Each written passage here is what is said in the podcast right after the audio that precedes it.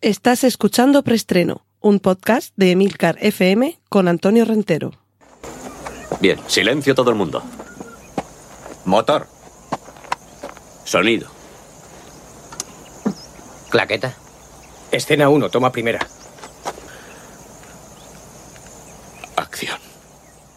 Saludos, bienvenidos una semana más a este podcast de Emilcar FM, donde os cuento las últimas noticias de cine y series de televisión.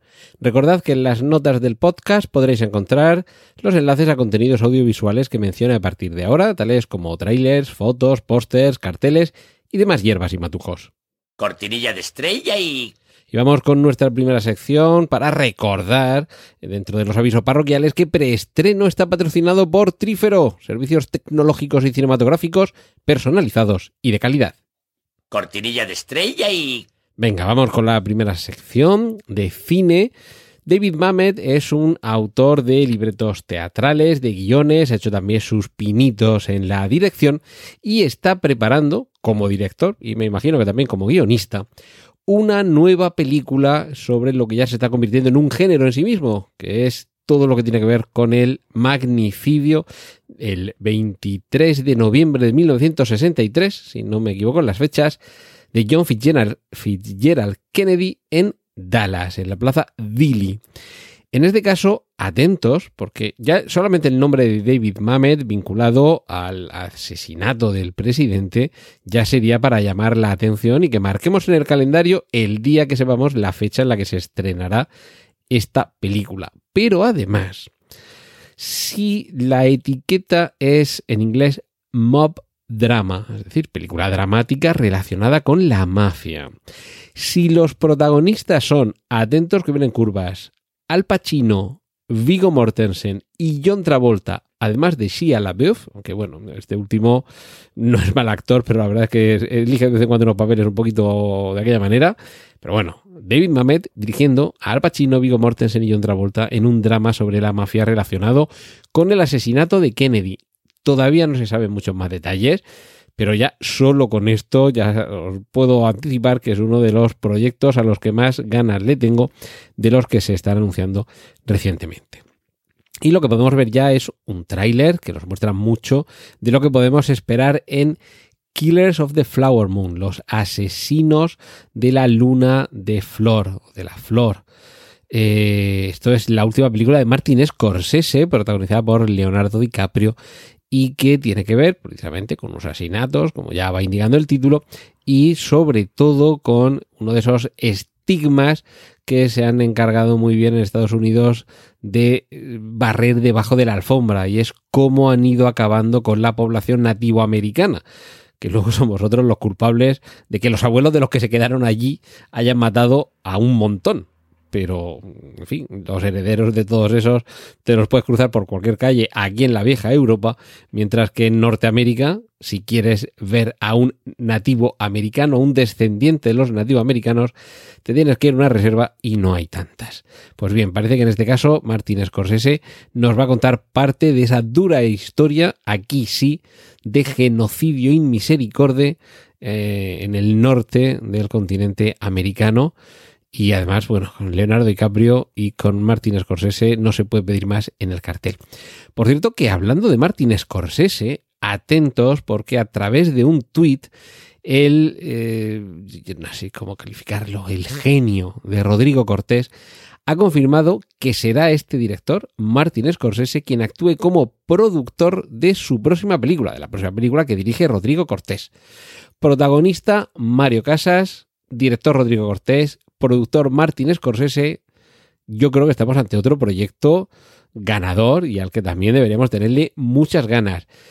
Y como no hay tres sin cuatro, vamos a hablar de Hitman, una película que dirige Simon West, perdón, de Hitman, de Old Guy. Hitman es el, personaje, un, un, asesino a sueldo. Old Guy, em, tipo mayor o señor mayor o, chico veterano, es la nueva película de Simon West en la que el protagonista es Christoph Waltz y está acompañado de Lucy Liu y de Cooper Hoffman. Hay una primera imagen que ya podemos ver, en la que aparecen Christoph Waltz y Cooper Hoffman. Y bueno, yo creo que Christoph Waltz es una de esas debilidades que muchos tenemos en casi cualquier cosa en la que aparezca, merece la pena verse. Y terminamos esta sección de cine original, con la que sin duda va a ser la más original de las películas de las que os voy a hablar esta semana. Os imagino al corriente de esa película que se estrenó recientemente, en título eh, original en inglés Cocaine Beer, o Bear, no sé exactamente ya, me lío cuál será la pronunciación adecuada. Juaniquilator acude en mi ayuda para diferenciar entre barba, oso y cerveza. Barba sería bird, beard, que ya si lo asimilas un poco a pájaro, que es bird, barba, pájaro, barba bird, pájaro bird, cerveza beer, oso bear, soportar también bear, escrito igual que oso, esto en inglés como diría eh, Rajoy, is very difficult todo esto. Bueno, pues si recordáis esa película, El oso vicioso, Cocaine Beer, sobre un alijo de cocaína que cae de una avioneta en mitad de un bosque y un oso entierra el hocico en uno de esos fardos, se enfarlopa hasta las orejas y recorre el, bosque. Todo esto además basado en hechos reales, causando muerte y destrucción a su paso. La película, por cierto, es más bien en tono de comedia. Bueno, pues inspirándose un poco, en, parte, en eso de una criatura que sucumbe a los efectos de sustancias psicotrópicas, una de esas películas de serie B en la que se mezcla de manera imposible características de distintos animales, va a llegar próximamente, evidentemente, a DVD. Esto no se estrena en cines ni de coña. Atentos al título, pero os dejo el enlace para que veáis el cartel.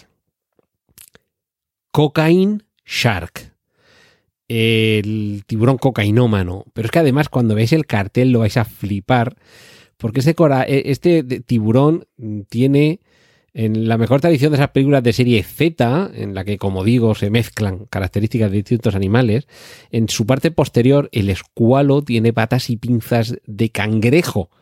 Así que casi podríamos hablar de un crangueburón cocainómano. En fin, esto puede ser un delirio y, ya digo, estad atentos porque llegará en DVD y me imagino que por algún lado aparecerá además de en DVD. Juntaos con una buena peña de amigos, esto esto va a ser carne para nuestro tiburón, nuestro tiburón, para nuestro maratón cinematográfico de todos los veranos con un grupo de amigos. Y, yo me imagino que esto si cae en vuestras manos, lo que tenéis que hacer es eso. Juntaos con vuestros mejores amigos, eh, preparad pipas, cervezuelas, lo que queráis y disfrutar de esta auténtica locura cortinilla de estrella y... Vamos con la sección de remakes, secuelas, precuelas, spin-off y triquiñuelas, porque ya podemos ver la primera imagen de Hermana Muerte y el teaser de esta precuela de Verónica. Dirige también Paco Plaza, y atentos porque esta película se estrenará en exclusiva en Netflix después de inaugurar en otoño el Festival de Cine Fantástico y de Terror de Sitges. Y promete, promete. Norman Ridus y Gabriel Byrne se unen al elenco de Ballerina, el spin-off de John Wick, que sabéis que protagoniza Ana de Armas, que mi patrocinador eh, Trífero y yo somos Team Ana de Armas Forever. Y eh, además lo vamos a ver muy pronto porque esto de Ballerina se estrena el 7 de junio he dejado una pausa dramática para que os hagáis ilusiones. Porque sí, se estrena el 7 de junio, pero de 2024. No, esto, esto no, no, puede ser, no podemos esperar tanto. Y luego, aquí hay una noticia que lo meto aquí entre lo de remake, secuelas y demás, pero no sé si lo vamos a llegar a ver en algún momento, ¿eh? Y es que ha salido esta semana la noticia de que tras adquirir 20th Century Fox, Disney ha adquirido también los derechos de una miniserie de animación que según dicen los responsables de la misma está completamente terminada, rodada, editada, montada, doblada, efectos especiales, todo, que está ya para desenvolver el paquete y ponerse a verla. Y todavía no sabemos si llegaremos a verla. Se trata de una serie de animación, ya digo, inédita, de Alien contra Predator. Atentos, porque es de esas cosas, bueno, ha sucedido recientemente, ya me hice aquí eco, de la película de Batgirl, por ejemplo, y demás, que se quedaron a medio con todo este proceso, Warner, HBO, sus peleas por sacar productos adelante y otros proyectos se quedan a medias, y sí que es verdad que, bueno, proyectos que quedan a medias dicen, no, aquí ya no vamos a invertir más dinero y esto se queda como está. Con lo cual, evidentemente, no tampoco es muy buena idea estrenar una película a medias, que falten eh, escenas por montar o, por rodar o efectos especiales por completar. Pero es que esto parece que sí, que está completamente terminado. Solo falta que alguien diga, venga, vamos a dejar que el público la vea y que decida. Problema. Y esto ya sería más eh, parte de una sección de noticias, pero ya que sale el tema, lo comento aquí. Estamos viviendo catálogos que desaparecen, además en, plataformas que acaban de llegar, como la de Sky, pero, pero es que también hay multitud de series, películas y documentales que un buen día desaparecen. A mí me ha llegado a pasar estar a mitad de ver una película, un documental, y continuar. Eh, ay, esto no estaba en esta plataforma. Ay, espérate que me estoy liando. Me recorro dos o tres plataformas. Eh, no, no, es verdad que estaba en esta otra. Mm, Entro a Just Watch, que como bien sabe Trífero falla más, bueno, no Trífero, sino Just Watch falla más que una escopeta de feria. No, no, si aquí me dice que estaba en tal plataforma, entro a esa plataforma, la busco. Digo, si tiene que estar en, lo que tengo a medio ver, no está. En mi lista de favoritas o para ver, tampoco. Pero si juraría que estaba aquí, si Just Watch me dice que estaba aquí, si por el tipo de personajes, imagínate que es algo, no sé, de superhéroes Marvel, si esto está en Disney Plus y no está, hay productos que desaparecen, pues estamos en mitad de esa etapa, en la que hay productos que desaparecen del catálogo. Unos por cuestiones de derechos que han vencido, que tienen unos plazos para explotar en tal o cual plataforma, pero es que otros muchos son de producción propia y por lo que sea, esto sí que sería un trabajo digno de, de que haya alguien que lo financie para, para, que se investigue, el detentatario de esos derechos de explotación aparente decide retirarlo de su plataforma de streaming. O sea, Netflix produce algo y lo quita de Netflix porque que lo produzca el estudio que sea, que llegue a un acuerdo con, estoy poniendo a Netflix, poned la plataforma que queráis, llega al acuerdo con tal plataforma para que durante X tiempo aparezca ahí, y claro, cuando acaba el plazo, desaparece. Y todos vemos alguna cuenta en Twitter que va avisando películas que desaparecen este mes de tal igual plataforma. Pero suelen ser producciones ajenas, es muy raro, pero está sucediendo que producciones de la propia plataforma desaparecen de esa plataforma. Y en ocasiones esto tiene que ver también con, con, esas series que se quedan, hacen una temporada, se supone que no ha terminado ahí completamente la serie, tiene un desenlace de temporada, pero no un desenlace de serie, y que te dicen que la cancelan. Y claro, nos hacen la faena a todos los que nos gustaba lo que sucedía ahí. Pues imaginaos qué es lo que va a pasar con una serie que por muy terminada que esté, dentro de los planes de la plataforma, a lo mejor por lo que sea, no encaja.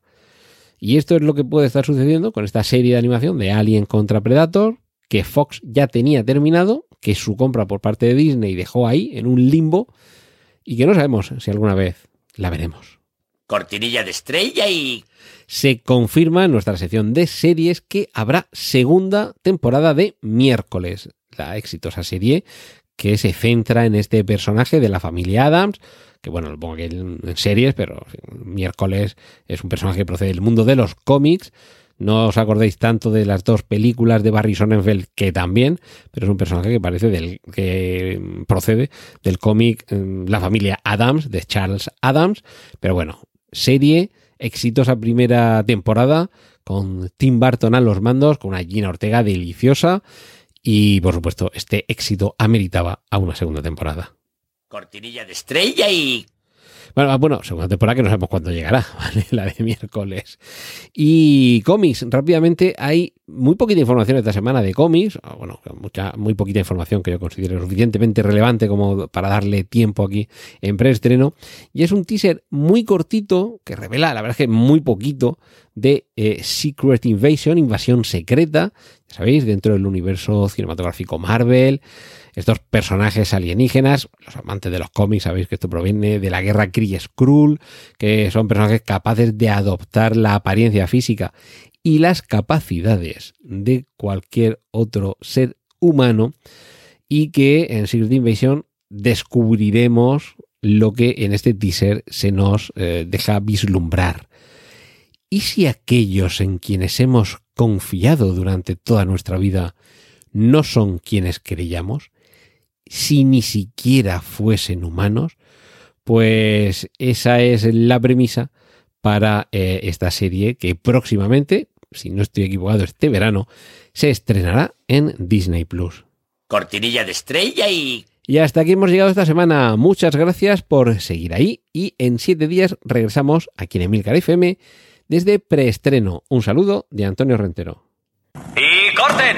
Gracias por escuchar preestreno. Puedes contactar con nosotros en emilcar.fm barra preestreno, donde encontrarás nuestros anteriores episodios. Genial, a positivar.